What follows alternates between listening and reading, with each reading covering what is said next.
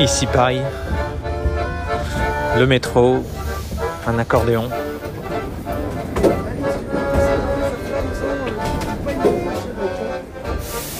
Paris, c'est une étape entre Rabat et la Bretagne. Et c'est l'occasion de revoir des amis, de revoir de la famille. Et c'est un tout autre rythme. Paris va plus vite.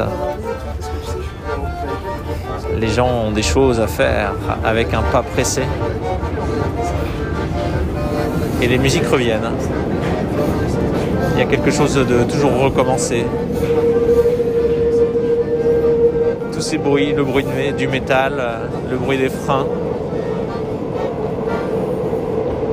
le bruit de l'accordéon, les tourniquets du métro.